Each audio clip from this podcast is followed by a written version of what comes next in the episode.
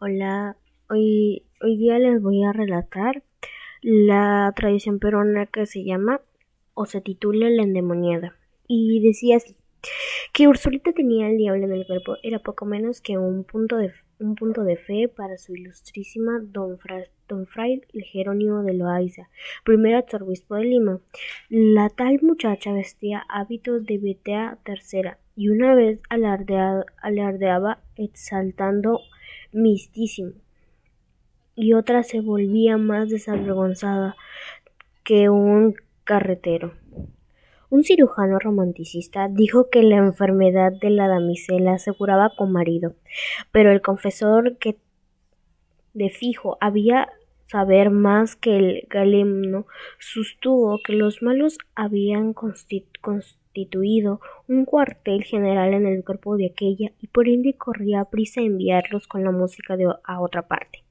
Para lograr este fin sacaron una mañana a Ursulita de su casa y seguida de una turba de muchachos y, y de curiosos la condujeron sacristanes y mayosillos a la catedral. Un canigo hombre entendió en esto de poner al demonio la ceniza en la frente. Ensartó muchos latines y gastó una alcusa de aceite y, media pipa de agua bendita, haciendo un exorcismo a toda regla. Pero ni por esas. Ya se ve la chica era habitada por una legión de espíritus malignos, más reacidos para cambiar de domicilio que un ministro para renunciar a la cartera. Cierto amigo mío diría que Úrsula era un, un manojito de nervios. Mientras más conjuraba el canogo, más construcciones hacía la mosita, echando por esa boca sapos y sabandijas cansándose al fin el exorcista y se declaró vencido. Entonces su ilusionista se decidió a luchar a brazo abierto con el rey de los inviernos. Mandó a llevarse a Ursulita a la capilla del hospital de Santa Ana, recientemente fundado. Su ilustrísima quiso ver si Carrepene era un sujeto de habérselas con él.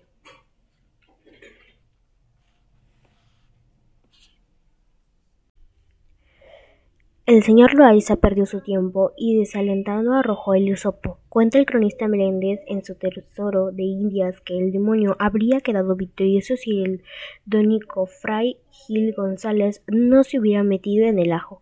Estos dónicos son gente para atajarle el resuello a cualquiera. Y Satanás para el padre González era como si dejáramos un mocoso a quien se hace entrar en, vereda con un palmetazo y tres azoticos, visitando su paternidad, que era un fray todavía mozo y gallardo al arzobispo. Este contale la desación que traía en el alma, porque Cachano no solo se hubiera burlado del canónigo, sino hecho irrisión del báculo y mitra pastorales. Sonrióse el dominico y dijo Mándela su señoría por unas horitas a mi convento y, poco he de poder o he de sacarle el kilo al diablo. Aceptó el arzobispo la propuesta y Ursulita fue encerrada a pan y agua en una celda en la que solo entraba el fraile exorcista.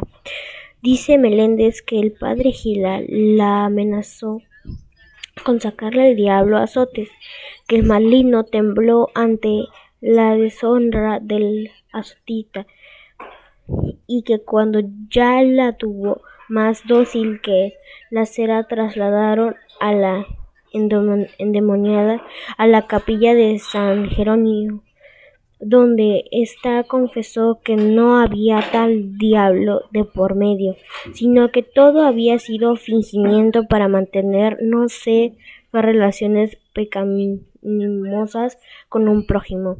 Yo no sé, ni mi paisano Meléndez, que es tal minucioso para otras cosas. Lo explica como le sacaría el, el padre Gil a la Ursulita el demonio del cuerpo, pero concluye el citado y muy respetable cronista con una noticia que me dejó visco y boquiabierto. A, las, a los nueve meses del exorcista, por Fray, por Fray Gil dio a la luz Ursulita. ¿Un libro? No, señor. Un diablito.